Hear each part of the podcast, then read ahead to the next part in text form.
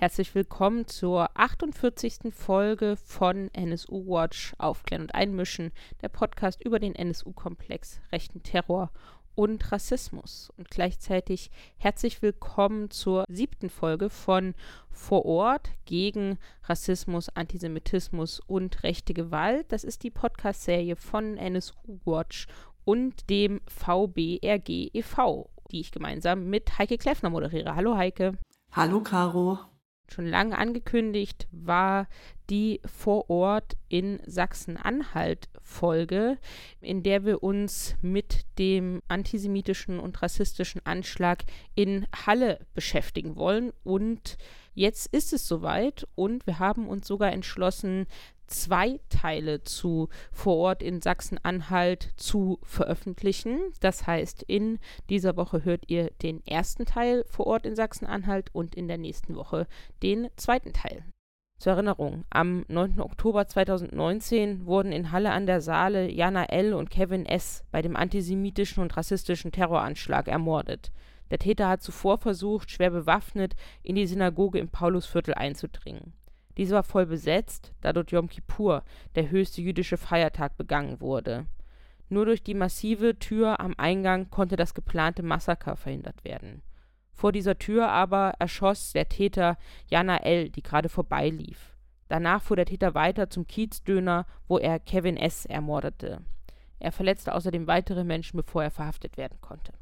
Im ersten Teil hören wir heute zwei Überlebende des Anschlags auf die Synagoge an Yom Kippur im Oktober 2019. Zum einen Naomi Henkel-Gümbel und zum anderen Max Privorotsky. Er ist Vorsitzender und Geschäftsführer der jüdischen Gemeinde in Halle. Herzlich willkommen Ihnen beiden in unserem heutigen Podcast. Hallo. Hallo. Hallo, guten Morgen. Meine allererste Frage an Sie beide ist, wie geht es Ihnen jetzt, knapp sieben Monate nach dem Attentat? Also es ist, es ist ja auch so, dass jetzt zum einen mehr auch aufgearbeitet wird, was, was zum einen auch eine, eine gewisse Klarheit mit sich bringt, aber zum anderen ist es auch so, dass, dass jetzt dann halt eben auch gewisse Dinge mehr, mehr einsacken und das natürlich auch von ja von der, auch von der Aufarbeitung beeinträchtigt ist, aber halt eben auch von den, von den Ereignissen, die sich danach zugetragen haben.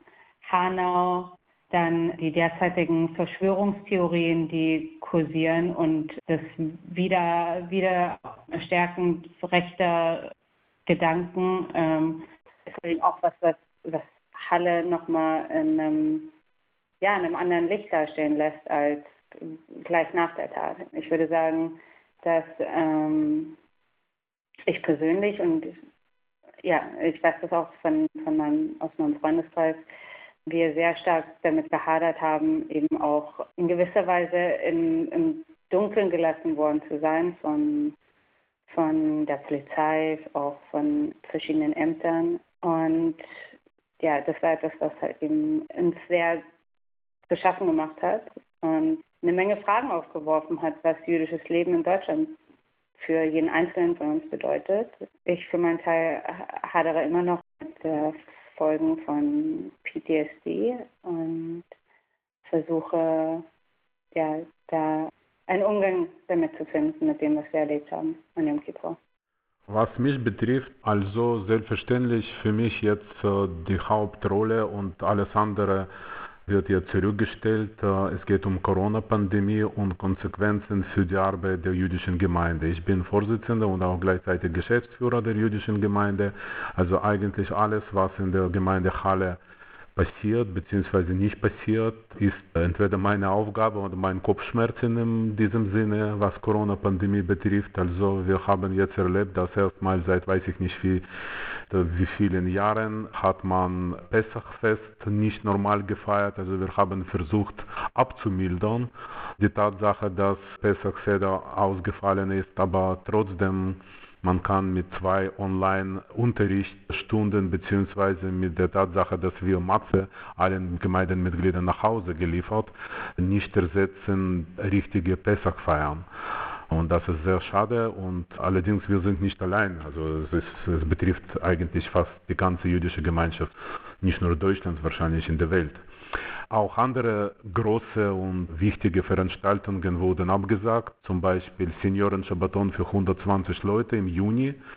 Das müssten wir absagen, weil das ist Seniorenkreis. Wir, wir haben nicht gewartet, was passiert, sondern abgesagt.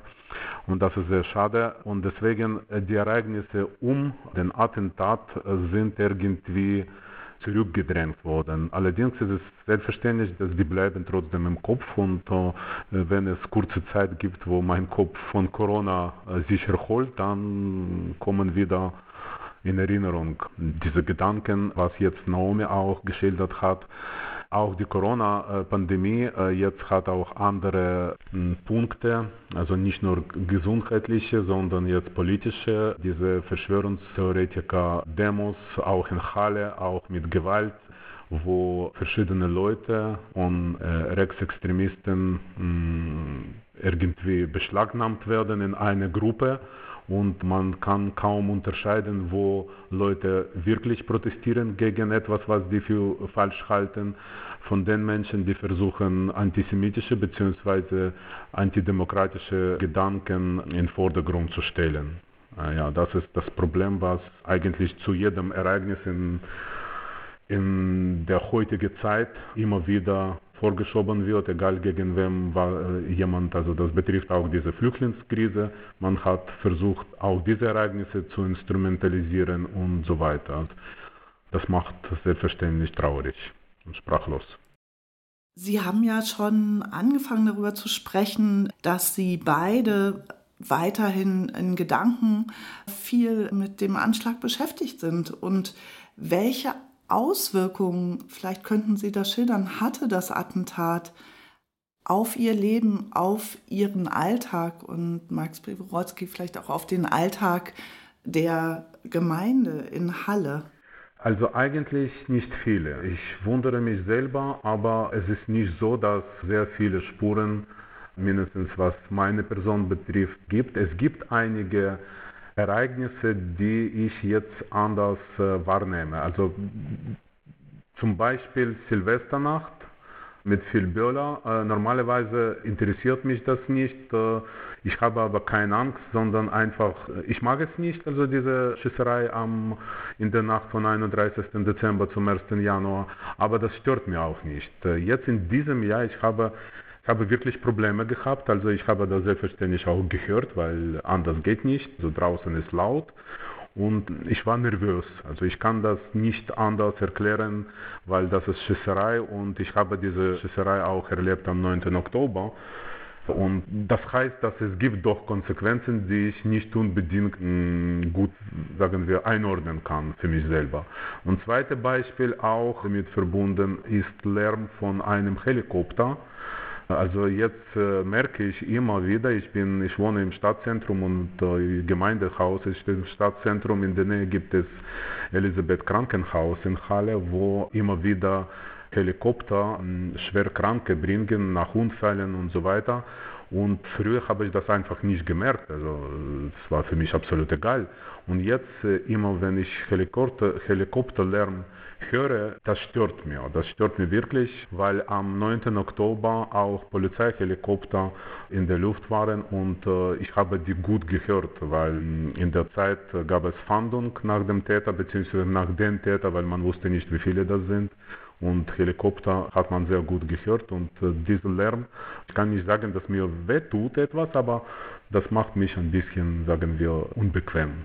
Also das sind zwei Sachen, die ich gemerkt habe. Andere Erscheinungen habe ich nicht gemerkt bei mir. Was die Gemeinde betrifft, äh, ich muss hier positiv sagen, dass in der Mitgliederversammlung, die im Dezember stattfand, Leute haben sich interessiert meistens, was die Pläne für 2020 sind, also für dieses Jahr.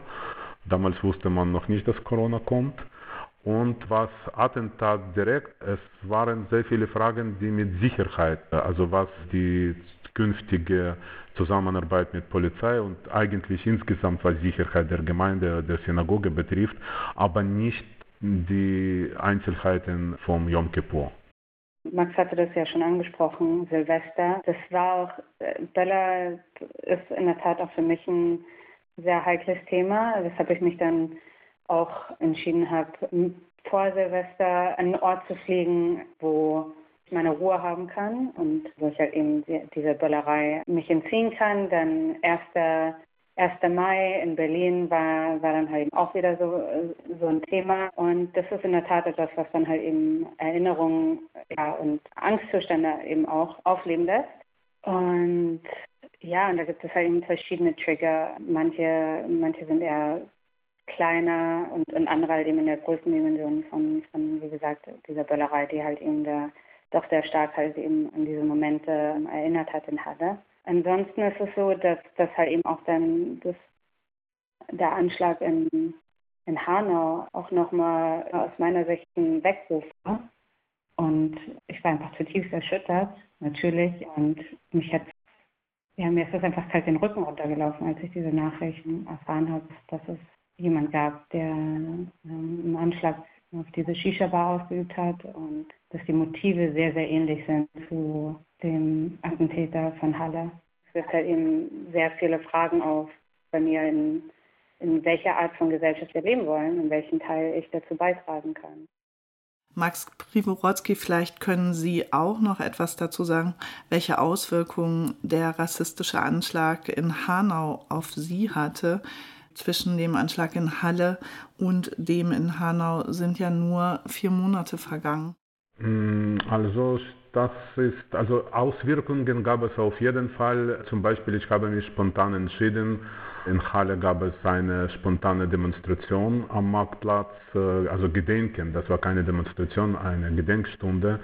Die wurde wirklich sehr spontan, also man hat kaum vorbereitet das, also Leute könnten auch spontan sprechen. Das habe ich auch gemacht und äh, ich war relativ müde an dem Tag, also fast wie immer, äh, wegen viel Arbeit. Aber ich habe mich trotzdem entschieden, dorthin zu gehen mit Kerze und äh, ich habe auch entschieden, dass ich dort einige Worte sage. Das war wirklich mein Wunsch. Also ich, ich, habe das getan nicht, weil ich Vorsitzender der jüdischen Gemeinde bin, nicht nur, sagen wir, Vorsitzender der jüdischen Gemeinde bin, sondern weil ich das einfach wollte als Mensch. Jedoch, ich muss sagen, dass Hanau und Halle, das sind keine Weckrufe, sondern die Weckrufe gibt es leider zu oft in den letzten Jahren. Ich möchte nicht nur auf Bundesrepublik Deutschland begrenzen, diese Terroranschläge, die immer wieder passieren. Und was ich auch unbedingt sagen möchte, hm, das ist mir eigentlich absolut egal, ob das jemand, der rechtsradikale, rechtsextremistische Gedanken gut hat und diese oder antisemitische Gedanken gut hat und diese Anschläge verübt oder aus anderen Gründen, wie in Frankreich zum Beispiel in Marseille ein Rabbiner mit drei Kindern erschossen wurde oder in Paris oder in Kopenhagen oder anderswo London, aber auch leider in Europa wird das anders äh, wahrgenommen. In Israel die Terroranschläge gegen Kinder, gegen Frauen, gegen Familien, die immer wieder passieren und finden andere Reaktion äh, bei uns in Deutschland als Anschläge in Europa und insbesondere in Deutschland. Und ich finde, das ist absolut egal, welche Gründe Attentäter und Mörder haben, die äh, bringen um Menschen und das ist absolut untragbar, egal ob die rechts sind, links äh, oder religiös inspiriert, egal aus welcher Religion. Also das müssen nicht unbedingt äh, Islamisten sein. Es gibt auch selten aber Beispiele, wenn ein Christ oder auch ein Jude ungefähr so. Jetzt in Israel gab es einen Gerichtsprozess. Ein Mann wurde schuldig gesprochen, weil er hat eine muslimische Familie in Brand gesetzt und äh, dort äh, sowohl Kind als auch, glaube ich, Vater und Mutter sind äh, gestorben. Also das ist absolut egal, aus welchem Grund sowas gemacht wird. Wichtig ist, dass das absolut nicht tragbar ist und man sollte sich nicht konzentrieren auf bestimmten Kreis. Deswegen Hanau und Halle haben etwas zusammen, weil rechte Gedankengut war Grund für diese Attentäter. Aber ich möchte wirklich sagen, dass jeder Attentat, egal aus welchem Grund, ist zu viel. Eine weitere Konsequenz aus, aus Halle wie auch aus Hanau und in meiner, also das nochmal verstärkt zu, zu meiner Zeit, die ich in Israel verbracht habe, ist, ist eben auch das Gefühl von, das Gefühl von Sicherheit oder das mangelnde Gefühl von Sicherheit. Und das ist zum Beispiel auch was, wo ich vermehrt dann den Eindruck habe, dass es da in mir selber auch einen Zusammenstoß von, von Wertvorstellungen gibt, ja, weil auf der einen Seite ist es, ist es ja auch so, dass mit Security Checks, die wie sie leider, leider vor, vor dem Betreten von vielen Synagogen durchgeführt werden müssen, dass das, ja, dass das natürlich auch etwas ist, was für viele zunächst mal sehr befremdlich ist, ja, und, und irgendwie an, an Situationen wie, wie von einem Flughafen erinnert. Das ist auf der einen Seite. Auf der anderen Seite ist es so, dass es ja eine Notwendigkeit ähm, dafür gibt. Und da irgendwie den goldenen Mittelweg zu finden und auch die, die richtigen Maßnahmen zu finden, ist, ist, nicht immer, ist nicht immer so einfach. Und ich weiß auch, dass es innerhalb der, der jüdischen Communities in, in Europa, dass es da sehr viele Uneinigkeiten gibt, wie das zu handhaben ist. Zum Beispiel in Schweden in der Gemeinde werden Sicherheitsmaßnahmen, so wie sie in Deutschland in vielen jüdischen Gemeinden getroffen werden, als zu strikt empfunden und man sollte halt eben mehr auf Vertrauen gehen und dann halt eben anstatt von Metalldetektoren an, an Eingängen ein nettes, aber ausführliches Interview mit dem Sicherheitspersonal haben, das vor der, vor der Synagoge steht. Und ja, ich weiß ja eben nicht genau, wo, wo ich mich dann halt eben in, in diesem Bereich finde, als jemand, die ähm, die nur um, um Haaresbreite einen Anschlag überlebt hat. Und das sind halt eben Gedanken, die, die ich ständig mit mir rumtrage.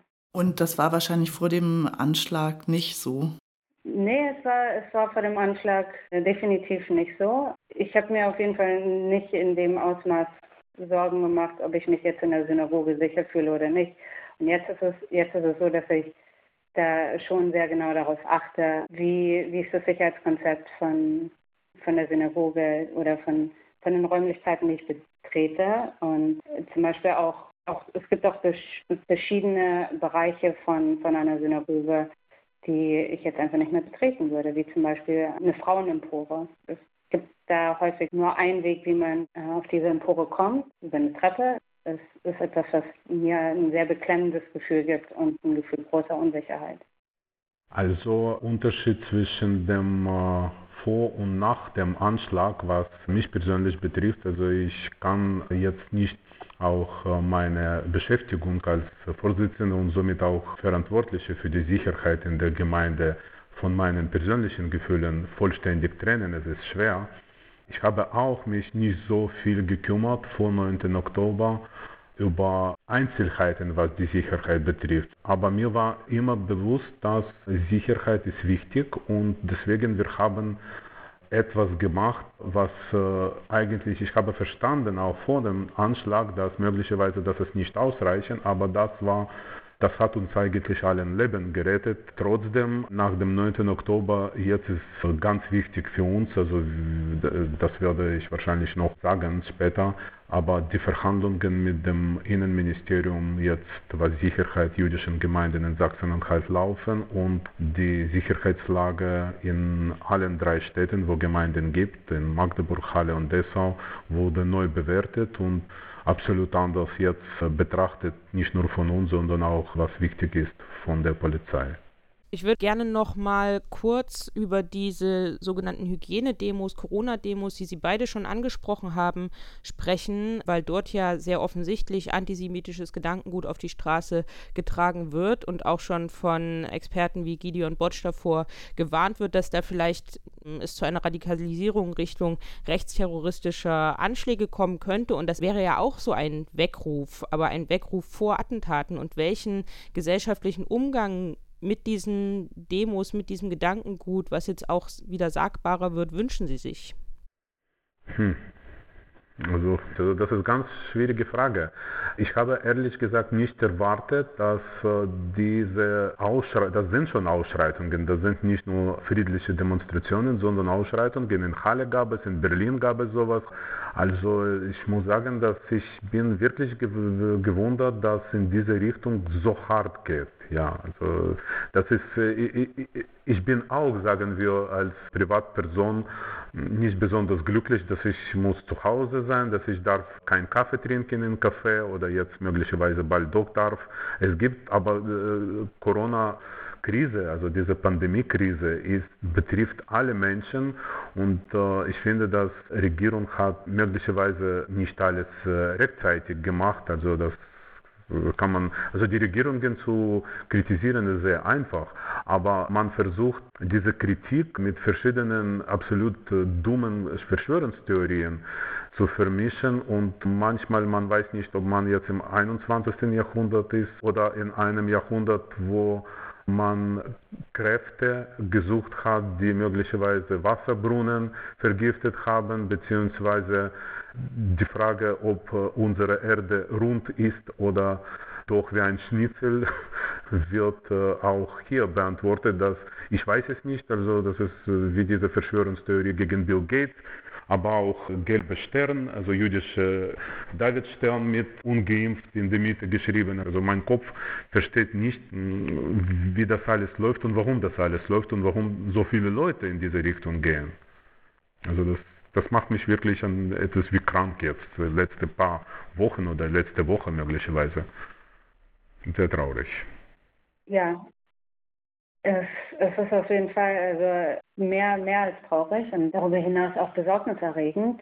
Ich würde sagen, dass ich den Eindruck habe, dass wir als Zivilgesellschaft wieder, wieder einen Moment verschlafen, in dem wir eigentlich aufstehen müssten und ja, und uns halt eben auch stark machen müssen und, und, und dem ein Ende setzen sollten. Und wie gut eine Gesellschaft funktioniert, meines Erachtens wird daran gemessen, wie wie gut der Umgang ist mit ihren Minderheiten. Und wenn man es nicht als Zivilgesellschaft schafft, die Minderheiten zu schützen, dann ist da auf jeden Fall etwas faul und man muss daran arbeiten.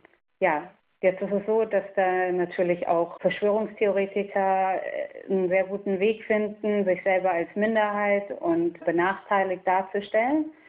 Und was man halt eben da machen muss, ist, ist Aufklärungsarbeit leisten. Und ich habe so den Eindruck, dass gerade auch was, was Politik betrifft, so sehr darum geringt wird, irgendwie seine eigene Haut zu retten, dass, dass dann halt eben irgendwie man es nicht schafft, über den eigenen Tellerrand zu schauen, dauerlicherweise. Das ist die eine Sache. Die andere Sache ist, dass ich mehr als bruskiert darüber war, als ich erfahren habe, dass die Stadt Dresden eine, eine Demo stattgegeben hat für eben für Corona-Maßnahmengegner. Und das ist mehr als ein klares Zeichen. Das ist, also ich weiß nicht, wie es auch nur irgendwie klarer gehen kann, eine, eine Demo zu veranstalten und dann auch noch an, an, veranstalten zu wollen am 20. April, in dem halt eben rechtes Gedankengut ja verbreitet wird und wie, wie das stattgegeben werden kann. In Zeiten wie diesen, in denen, in, in denen es überall heißt, ja, okay, Sicherheitsabstand und dieses und jenes und das da und halt eben auch man ansonsten ja schon auch sehr gewissentlich gegen, gegen kleinere Gruppierungen vorgeht, ob, ob jetzt politisch orientiert oder nicht. Aber wenn es dann um rechtes Gedankengut geht, sowas, sowas erlaubt. Wenn wir jetzt zurück zu dem Anschlag in Halle kommen, aber jetzt in die Zukunft gucken, nämlich auf den Prozess, der jetzt später im Jahr beginnen soll. Welche Erwartungen haben Sie beide an diese strafrechtliche Aufarbeitung und an den Prozess, der ja in Magdeburg stattfinden wird? Ich habe überlegt, ob ich als Nebenkläger auftreten werde und ich habe diese Frage für mich bejaht. Also ich bin Nebenkläger. Warum habe ich das getan? Also eigentlich es gibt dafür einen Grund. Ich möchte wirklich verstehen und als Nebenkläger habe ich Zugang zu Akten und dann kann ich das auch lesen und versuchen zu verstehen, die Antwort auf folgende Frage zu bekommen. Wie hat sich dieser Attentäter zu dem entwickelt, was wir am 9. Oktober gesehen haben.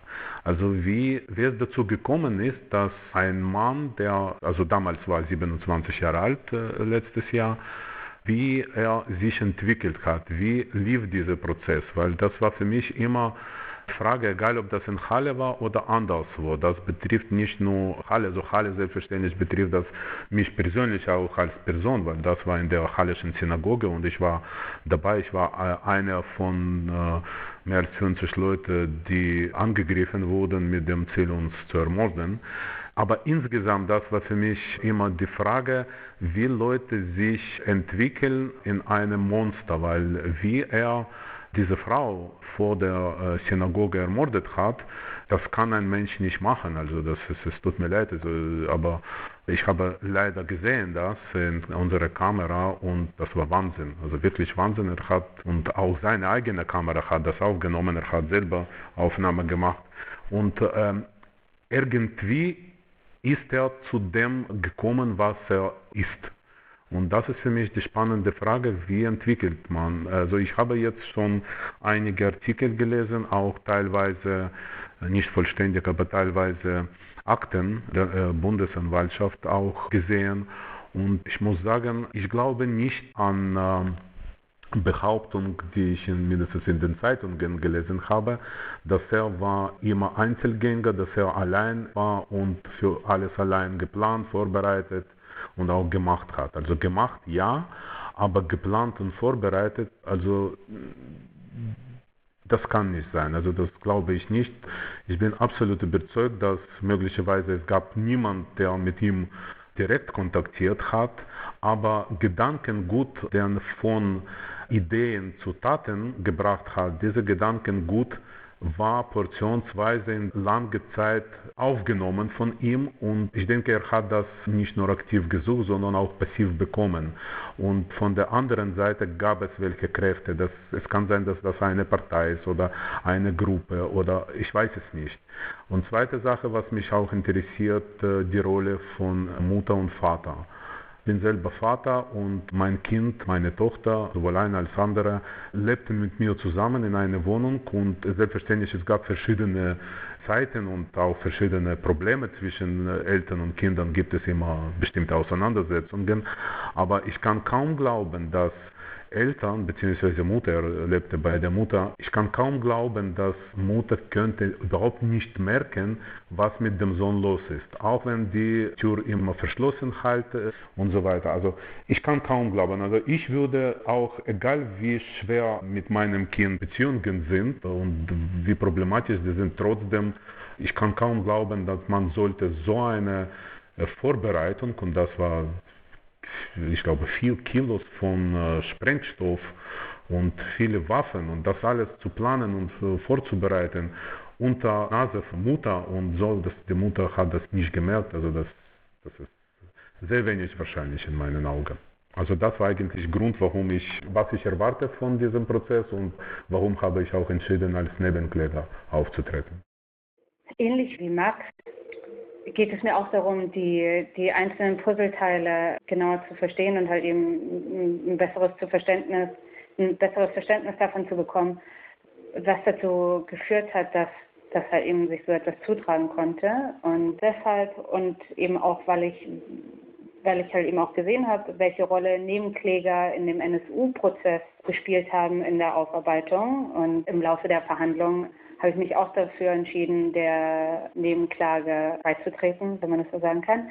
Und diese Fragen, welche, welche Faktoren spielen die Eltern, es ist sowas, was, was so teils von den Medien zwar auch beleuchtet worden ist, aber ich denke halt eben auch, dass es, dass es eine Relevanz hat im Hinblick auf die Zukunft und eben auch um, um zu verstehen, welche ja, welche, welche Rahmenbedingungen so etwas zulassen können. Seine Mutter ist zum Beispiel auch Lehrerin und hat sich ja auch nicht wenig antisemitisch geäußert in einem Interview mit dem Spiegel, was besorgniserregend ist. Und eben auch dann Verbindungen zu, zu anderen Individuen, anderen Gruppen. Das ist, das ist etwas, was bisher noch nicht, meiner, meines Erachtens noch nicht in Gänze geklärt ist. Es ist auch so, dass ja, mir das auch so ein bisschen ein Rätsel ist, wie, wie es zum Beispiel sein kann, dass, dass die Polizei oder generell Behörden nicht mehr dahinter, dahinter waren, dass das Video nicht wieder und wieder auf verschiedenen Foren wie 4chan oder desgleichen veröffentlicht werden. Obwohl es ihnen mitgeteilt worden ist, obwohl ihnen Links zugeschickt worden sind Das wird vielleicht im Prozess auch Thema sein oder hoffentlich auch Thema sein, nämlich das Vorgehen der Polizei während und nach dem Anschlag. Haben Sie dazu Kritik oder wie haben Sie dieses Vorgehen wahrgenommen? Ich muss sagen, dass das, das etwas, womit ich im Nachhinein sehr, sehr zu ringen hatte, war bei Ihnen diese Dissonanz zwischen dem, wie ich das erlebt habe und dem, was ich dann im Nachhinein von der Presse, Presse erfahren habe, Pressemitteilung der Polizei, wie schnell sie doch vor Ort waren und wie, ja, die haben ja auch nicht mit Eigenlob gespart. Und dann wiederum ist es so gewesen, dass ich zusammen mit Freunden versucht habe, das auch wieder und wieder zu rekonstruieren, okay, wann, wo waren wir im Gebet, als wir, als wir die Schüsse, als wir, als wir diese Geräusche gehört haben, als wir diese Schüsse bemerkt haben und so und als wir versucht haben, uns ähm, in Sicherheit zu bringen und als Maxa eben auch die, die Polizei alarmiert hat. Und da gab es eben eine Dissonanz und ich habe, also ich, ich habe nicht weniger an mir selbst bezweifelt, ob ich das so richtig in Erinnerung habe und wie das, äh, wie das einfach sein kann, dass es da einfach so eine Kluft gibt. Und was sich dann aber letztendlich dann im Laufe der Zeit herausgestellt hat, ist, dass die Äußerungen der, der, der Polizei, so wie sie am Anfang standen, eben nicht ganz sich so zugetragen haben. Ich glaube, Max, du hast da noch mehr dazu zu sagen. Ja, ich kann ein bisschen wirklich mehr sagen, weil ich habe dann danach auch sowohl mit der Polizei als auch noch mehr mit dem Innenminister des Landes Sachsen-Anhalt darüber äh, gesprochen. Und ich hatte auch Zugang zu unserem Video, also das ist bekannt, dass unsere Kamera uns auch gerettet hat, weil wir haben rechtzeitig erkannt, was draußen ist und haben auch versucht, mindestens Maßnahmen zu ergreifen, dass wenn es äh, Täter doch gelingt, auf dem Grund, zum Grundstück zu kommen und zur Synagoge zu kommen. Wir haben auch innere Türe danach verbarrikadiert, weil wir wussten, was draußen ist.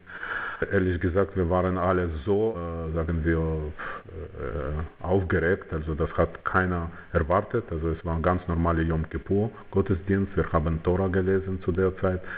Ich war gerade nachdem äh, ich aufgerufen wurde zur Tora zurückgekehrt, möglicherweise drei oder fünf Minuten danach. Und deswegen, es war für mich wirklich wie Schock. Ich habe erste Nummer gewählt, was ich im Kopf hatte und ich musste noch Telefon hochschalten, weil es war Yom Kippur, Telefon war aus. Also das, das hat alles zu Zeitverlust gebracht. Obwohl ehrlich gesagt, ich weiß es nicht, ob das so wichtig ist, 10 Minuten, 8 Minuten oder 7 Minuten. Jede Minute ist zu viel. Also für mich war das Ewigkeit. Ich muss sagen, äh, am Anfang habe ich gedacht, dass es wesentlich mehr als 10 Minuten. Das ist Punkt Nummer eins. Punkt Nummer zwei, was Polizei betrifft. Also ich habe jetzt klüger geworden als damals. Ich habe auch ein, einige Sachen erfahren, die am 9. Oktober auf keinen Fall uns bekannt waren. Das zum Beispiel, es gab bei der Polizei sehr viele Anrufe, und zwar eine nach anderen, und die kamen nicht von der, nur von der Synagoge oder später von der Ludwig-Wucherer Straße, wo zweiter Attentat stattfand, also gegen Imbiss, sondern überall in der Stadt gab es Panik. Und äh, jedes, jedes Ereignis, äh, ich habe gehört, dass zum Beispiel in der studentischen Mensa hat jemand einfach zufällig das Essen, also Essen ist umgefallen und es gab Lärm und dort hat jemand entschieden, dass es wird geschossen und es gab auch Alarmanruf bei der Polizei und Polizei war wirklich überfordert, weil äh, Anrufe gab es von überall und angeblich es wurde überall Tote und überall geschossen und es war Panik in der Stadt. Also es war absolut Ausnahmezustand, nicht nur im Paulusviertel, wo wir waren, sondern überall in der Stadt. Und deswegen, Polizei war wahrscheinlich nicht vorbereitet. Das ist selbstverständlich die Aufgabe von der Polizei, vorbereitet zu sein. Aber trotzdem, also mein Prinzip ist nicht Polizei zu kritisieren, beziehungsweise wenn es negative Erscheinungen äh, in Schulen oder in Pflege, in Medizin oder bei Bundeswehr gibt, äh, dann sind nicht Polizisten oder Lehrer oder Krankenschwester oder Ärzte beziehungsweise Soldaten oder Offiziere schuld, sondern Politik. Also etwas läuft falsch in der Gesellschaft vielleicht unterfinanziert ist sowohl Polizei als auch Bundeswehr oder Medizin oder Bildung. Das ist das Problem oder falsch gelenkt alles. Also ich finde, das ist eine ganz komplizierte Frage und einfach Polizei der Stadt Halle in Verantwortung zu nehmen als allein Schuldigen, dafür, dass das passiert ist, wäre falsch nach meiner Auffassung. Die Gründe sind wesentlich tiefer nach meiner Auffassung und die sind nicht verschwunden. Also man versucht jetzt etwas entgegenzuwirken. Also es gibt Gegenmaßnahmen, was zum Beispiel Hallische bzw. Magdeburger oder Dessau jüdischen Gemeinden betreffen. Aber allgemein, es läuft nach meiner Auffassung weiter, auch was andere wichtige Bereiche des Lebens, des gesellschaftlichen Lebens die laufen auch weiter nicht in der richtigen Richtung, zum Beispiel was Bildung betrifft. Also Mangel von Lehrer, das Problem ist gravierend und äh, Ausbildung für Kinder, das ist wichtigste Säule für die Zukunft. Also dann man kann nur taktisch Probleme lösen mit Sicherheitsmaßnahmen. Also man kann unsere Synagoge in eine Festung umbauen, aber das löst die Probleme nicht. Die Probleme eigentlich liegen anderswo und ich finde, dass es Hauptsache ist die Bildung und hier die Probleme bleiben. Ja, wenn äh, Mutter von diesem Attentäter war Lehrerin, das hat Naomi schon jetzt gesagt, das ist das Problem. Also das ist das Problem, dass solche Leute Ausbildung für Kinder machen und sie ist nicht alleine. Ich bin absolut überzeugt, dass es gibt solche Lehrer und es gibt auch äh, überall solche Probleme und diese Probleme muss man konsequent und strategisch angehen und nicht jetzt steht vor der Synagoge in Halle 24 Stunden und äh, sieben Tage in der Woche Polizei. Das ist auch keine Lösung, also das auf, auf Dauer. Was auch wichtig ist, bei dem Gerichtsprozess ist eben auch, was für ein Narrativ sich, sich um, um dieses Ereignis drumherum bildet.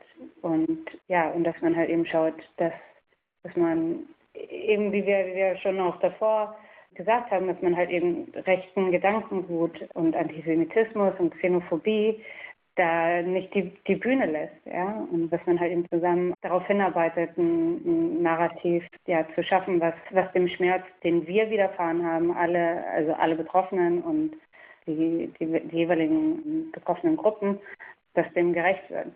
Ich würde Sie beide noch einmal fragen wollen, welche Konsequenzen sollten aus dem Anschlag in Halle gezogen werden und welche Forderungen müssen noch erfüllt werden, die seitdem immer wieder geäußert wurden?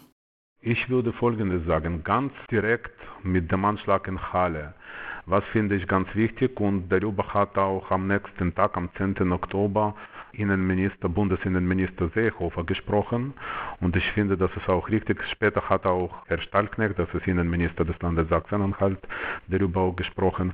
Also ich finde sehr wichtig, dass die Polizei und insbesondere Nachrichtendienste, Landeskriminalamt oder Bundeskriminalamt, wenn das auf Bundesebene geht, die müssen mehr Möglichkeiten bekommen, Internetkriminalität, mehr Befugnisse bekommen, bei Internetkriminalität aktiv zu sein. Also ich meine, diese IP-Adresse, die Polizei nicht verfolgen darf, nur nach einer gerichtlichen Entscheidung, wenn ein Richter das erlaubt hat. Also ich weiß nicht, ob das wirklich in der heutigen Welt korrekt ist. Also ich kann nachvollziehen, wenn Leute sagen, dass wegen Datenschutzes und so weiter, wir möchten nicht, dass jemand was über uns weiß, was wir das nicht möchten. Aber man muss auch Kompromiss finden zwischen der Sicherheit und der in diesem Falle Datenschutzbestimmungen und das, was in Halle passiert, und solche Fälle gibt es nicht nur in Halle, gab es auch in anderen Ländern. Polizei äh, bzw. Sicherheitsbehörden müssen in der Lage sein, Internetkriminalität besser zu erkennen. Und wenn ein Attentäter sitzt ganze Zeit am Computer und bereitet alles nur online vor für den Attentat, dann einzige Möglichkeit ist wirklich, wenn die Polizei oder die Sicherheitsbehörden besser ausgestattet sind. Und äh, darüber hat Seehofer gesprochen in Halle äh, und ich unterstütze das persönlich äh, zu 100 Prozent, obwohl ich verstehe, dass es gibt auch Gründe dagegen zu sein, aber ich finde, dass menschliches Leben ist wichtiger in diesem Sinne, weil wir haben in Halle zwei Menschenleben verloren. Wir hatten alle in der Synagoge Glück, dass er nicht reingekommen ist, aber zwei Menschen sind umgebracht, also wurden ermordet und das ist ganz schlimm. Und das ist Punkt Nummer eins. Und Punkt Nummer zwei, das habe ich eigentlich schon erwähnt, aber jetzt möchte ich das nochmal betonen. Man darf auf keinen Fall sich konzentrieren auf eine politische Richtung. Also in dem Fall in Halle, das war ein Antisemit, der eindeutig zur rechtsextremen Szene gehört hat, obwohl angeblich er war Einzelgänger, aber trotzdem mit rechten, rechtsextremistischen Gedankengut. Ich möchte ganz explizit das Wort Rechten jetzt vermeiden, sondern rechtsextremistischen Gedankengut. Allerdings Attentäter gibt es nicht nur von Rechtsextremisten, sondern es gibt Linksextremisten, es gibt andere Richtungen und also ich finde, dass das hat auch jüdische Gemeinde Halle gleich nach dem Anschlag als Stellungnahme veröffentlicht auf unserer Internetseite, dass wir finden, dass Hauptfeind ist der Hass und die Gewalt insgesamt. Und das sind Sachen, dagegen muss man kämpfen, politisch neutral kämpfen. Also egal was ich denke, ich kann zum Beispiel gegen jemanden sein oder für jemanden sein, kann rechte oder sagen wir rechtskonservative politische Meinung haben, beziehungsweise linke, aber man darf auf keinen Fall Gewalt oder Hass gegen anderen damit rechtfertigen. Und das passiert immer wieder nicht immer wieder mit solchen Konsequenzen wie oder solchen Folgerungen wie in Halle war oder in Hanau, aber es passiert immer wieder. Es passiert jetzt auch in Halle bei der letzten Demonstration von äh, Corona-Gegner. Es gab auch bei uns in Halle, nicht nur in Berlin, es gab auch Auseinandersetzungen und ein Team von, äh, ich glaube von CDF wurde angegriffen, auch in Halle. Nicht so brutal wie in Berlin, aber trotzdem auch angegriffen. Ja, also das, diese Sachen sind, also ich mag zum Beispiel auch nicht alles, was Presse sagt, aber das heißt nicht, dass ich muss zum Hass oder zur Gewalt aufrufen und noch weniger auch zu kommen. Ich glaube, was ich, was ich auch von, von der Politik erwarten würde, ist schon auch eine, eine größere Feinfühligkeit gegen, gegenüber, doch gegenüber dem, dem rechten Rand, weil bisher Bisher ist es so, dass, ich sag mal, von der Mainstream-Politik und eben auch dann von, ja, von, von, von verschiedenen Behörden islamistische Organisationen und eben auch linke Organisationen eher Auge gefasst hat und rechtsorientierte, rechtsradikale Gruppen außer Acht gelassen, gelassen worden sind. Das ist, das ist in der Tat auch was, also wo ich mir, wo ich mir Taten erhoffe und nicht nur, nicht nur leere Worte und zudem auch eine Stärkung von Organisationen und Institutionen, die sich im Bereich Zivilgesellschaft engagieren, die, die stärker zu unterstützen. Ja, und eine stärkere Kollaboration mit denen einzugehen, ob das jetzt die äh, Amadeo Antonio Stiftung ist oder andere Stiftungen. Das, das wäre was, woran mir, mir viel, viel gelegen wäre, um halt eben auch zu sehen, dass auch tatsächlich ja, sich der, der In unserer Zivilgesellschaft, dann ändert er also tatsächlich, wenn Tat auf Tat kommt in, in, in der Realität und wir mehr Zivilcourage zeigen. Ja. Also ich bin nicht vollständig einverstanden, dass die islamistische Szene wird in Deutschland, sagen wir, härter behandelt als zum Beispiel Rechtsradikale. Ich möchte daran erinnern, dass nur vier oder fünf Tage vor Yom Kippur 2019 am Shabbat Shuvah, das ist Shabbat zwischen Rosh Hashanah und Yom Kippur. In Berlin gab es versuchte Anschlag gegen die Synagoge in Berlin. Ein Islamist hat versucht mit einem Messer in die Synagoge zu kommen, also einzudringen und wurde von Sicherheitsleuten neutralisiert im Sinne, Waffe wurde weggenommen und er wurde der Polizei übergeben und am nächsten Tag er wurde auf freien Fuß gesetzt und dann verschwunden. Also er hat dann, äh, man könnte ihn dann nicht mehr finden, obwohl eine Strafanzeige selbstverständlich gelaufen ist. Das zeigt, dass gerade islamistische Szene wird sehr oft leider nicht genug wahrgenommen und die Tatsache, dass nach dem versuchten Anschlag gegen Berliner Synagoge, wo Gott sei Dank keine menschliche Schaden unterschiedlich zu Halle äh, waren. Das, man wurde einfach freigelassen. Aber Max, dann wiederum ist es ja so, wenn du vermehrt liest, wie, wie, viele, wie viele Anschläge von islamistischen Organisationen vereitelt worden sind und, und gar nicht erst ausgeführt worden sind, ist es schon so, dass, dass im Laufe der Zeit, natürlich gibt es, gibt es da Sachen, die, die, die durchs ähm, Radar fallen, aber nichtsdestotrotz ist es so, dass bisher eben auch durch große Anschläge wie 9-11 und den, den Bombenanschlägen in der Londoner U-Bahn etc. pp. da da schon ein stärkeres und dann nicht, nicht zu vergessen auch durch junge Menschen, die, die sich dem IS angeschlossen haben, dass dann viel, viel stärkeres Augenmaß ist als Leuten gegenüber, die nach und nach Richtung rechts gezogen werden und sich dann halt eben da dann irgendwann in dem rechten Sumpf wiederfinden und zwar ziemlich, ziemlich tief. Natürlich ist es so, auch wie du, wie du auch schon vorher gemeint hast, nicht alle, die derartiges Gedankengut tragen, folgen dem auch und setzen es dann in der Praxis um. Aber das ist ein Risiko, was man, denke ich, nicht eingehen kann und auch eingehen möchte, wenn halt eben tatsächlich auch so stark über Gewalt geredet wird. Und leider ist es halt eben so, dass häufig verharmlost wird. Und ich merke sehr wohl, dass es auch etwas ist, was mehr und mehr in die, in die Mitte der deutschen Gesellschaft sickert. Das ist auf jeden Fall. Das ist ein Risiko. Das ist, das ist etwas, was ich zum Beispiel von ich, möchte, ich möchte auch Islamismus nicht, gar, überhaupt nicht verharmlosen, aber das ist, ein, das ist etwas, was ich zum Beispiel von, von dieser Seite, eine Bedrohung, die von dieser Seite nicht, nicht sehe. Ja? Aber wenn, wenn es dann heißt, ja, aber man darf doch wohl mal was sagen gegen, gegenüber den Leuten, die ja die, die Macht haben über die Banken. Ich bin eigentlich überhaupt gegen der Frage, was ist gefährlicher, Rechtsextremisten, Linksextremisten oder Islamisten. Also nach meiner Auffassung, die sind alle gefährlich und ich möchte keinen Wettbewerb machen, wer ist mehr böse.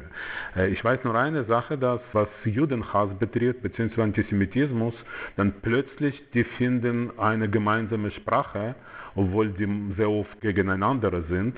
Beste Beispiel war in Halle eine Demonstration, die fand statt vor, weiß ich nicht, vielleicht vier oder fünf Jahren. Ich habe das mit meinen Augen gesehen, als Leute, die Hamas unterstützt haben, also das waren eingereiste Aktivisten von Hamas, die in Deutschland aktiv bis vor kurzem waren, oder von Hezbollah auch, die waren alle plötzlich in Halle am Marktplatz und haben eigentlich gemeinsame Demonstrationen gemacht mit Montagsdemo mit Herrn Liebisch, das ist ganz bekannter Mann in Halle und in Sachsen-Anhalt und wahrscheinlich deutschlandweit. Und das war eine gemeinsame anti-amerikanische Demonstration, anti-amerikanische und anti-jüdische, anti-israelische Demonstration, die Rechtsradikale zusammen mit Islamisten organisiert haben. Und das zeigt, dass auch die Geschichte des Zweiten Weltkrieges von Holocaust einer der besten Unterstützer oder besten Freunde von Adolf Hitler war Mufti aus Jerusalem. Also das sind ganz bekannte Sachen und deswegen, ich bin wirklich gegen die These, dass man, man versucht immer diese verschiedenen Hasstheorien gegeneinander auszuspielen, welche Hasstheorie ist schlechter. Das ist genauso wie sehr oft ich erlebe bei mir in der Gemeinde Gespräche, was war böse, mehr böse, also Hitler oder Stalin. Also das, das ist nach meiner Auffassung eine dumme Frage. Darum, darum, darum geht es doch gar nicht. Darum geht es darum geht's doch gar nicht, sondern es geht einfach nur darum, dass das halt eben rechtes Gedankengut häufig verharmlost wird und man halt eben nur nur eine Bedrohung von den anderen Gruppierungen, die du aufgelistet hast, wahrnimmst. Aber wie gesagt, und das, und das ist genau das Gefährliche, dass man halt eben, dass man halt eben dazu, nicht, dass es, dass es einen Wettbewerb gibt, sondern dass es überhaupt gar nicht auf, auf dem Radar von Leuten, ob das jetzt Politiker, ob das jetzt Politiker sind oder, oder Behörden oder Zivilgesellschaft, dass es überhaupt noch nicht immer mehr in deren Wahrnehmung erscheint, dass es da ein Problem überhaupt ein ernstzunehmendes, gefährliches Problem geben könnte, was nicht nur eine Minderheit betreffen kann, sondern eben auch Opfer, Opfer haben kann in, in der breiten Massengesellschaft. Ich kann nur sagen, dass nach dem Attentat ich hatte Gelegenheit, nicht nur mit Seehofer und Stallknecht zu sprechen, ich hatte auch Gelegenheit mit anderen Ministern und mit Herrn Haselow einige Male zu sprechen, mit Ministerpräsidentin, auch mit Frau Giffey, die war in der Hallischen Synagoge Bundes- und Familienministerin. Und eine Verharmlosung von rechten, rechtsextremistischen Gedankengut habe ich nicht gemerkt. Also die nehmen das Problem sehr ernst, alle, unabhängig davon, ob das SPD oder CDU-Leute sind oder auch im Falle von Seehofer, das ist ein Mann aus Bayern, also CSU. Also das habe ich nicht gemerkt, also ehrlich gesagt. Aber okay. Ich würde noch eine letzte Frage stellen wollen nämlich haben Sie ein verändertes Interesse an A, dem aus der Stadtgesellschaft in Halle, an dem Leben in der Gemeinde bemerkt? Max Privorotsky. Und an Sie, Frau Henkel, die Frage, haben Sie nach dem Anschlag Solidarität erfahren von Freundinnen oder vielleicht sogar auch von Unbekannten? Und wie wichtig äh, war das?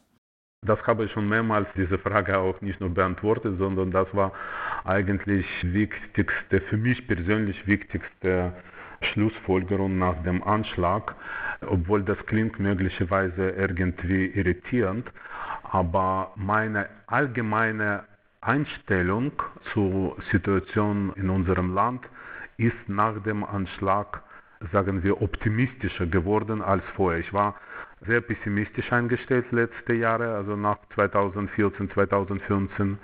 Und nach dem Anschlag, also gerade diese unglaubliche Welle von Solidarität, von Anteilnahme, von einfachen Menschen. Also ich meine jetzt nicht, dass Herr Steinmeier oder Herr Seehofer am nächsten Tag oder Herr Dr. Haseloff am gleichen Tag am Abend um 23.30 Uhr nach Halle gekommen ist und wir haben mit ihm gesprochen noch am 9. Oktober, spätabend.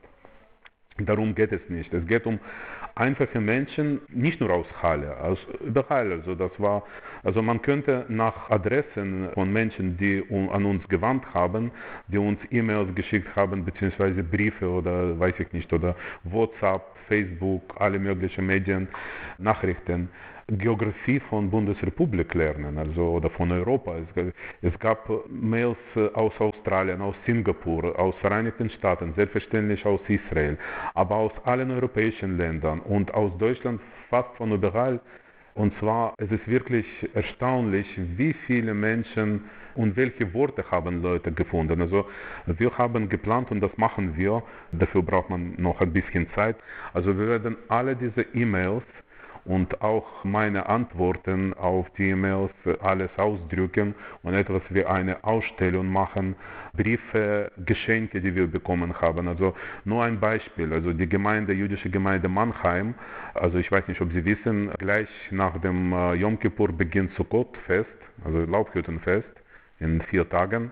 Und Kinder aus Mannheim, aus der jüdischen Gemeinde Mannheim, die haben verstanden, dass unsere Kinder haben jetzt keine Zeit, sich oder uns zum Sukkot-Fest vorzubereiten. Und die haben uns sofort nach Yom Kippur ein Paket geschickt mit Geschenken zu Sukkot, damit wir unseren Kindern diese Geschenke geben können.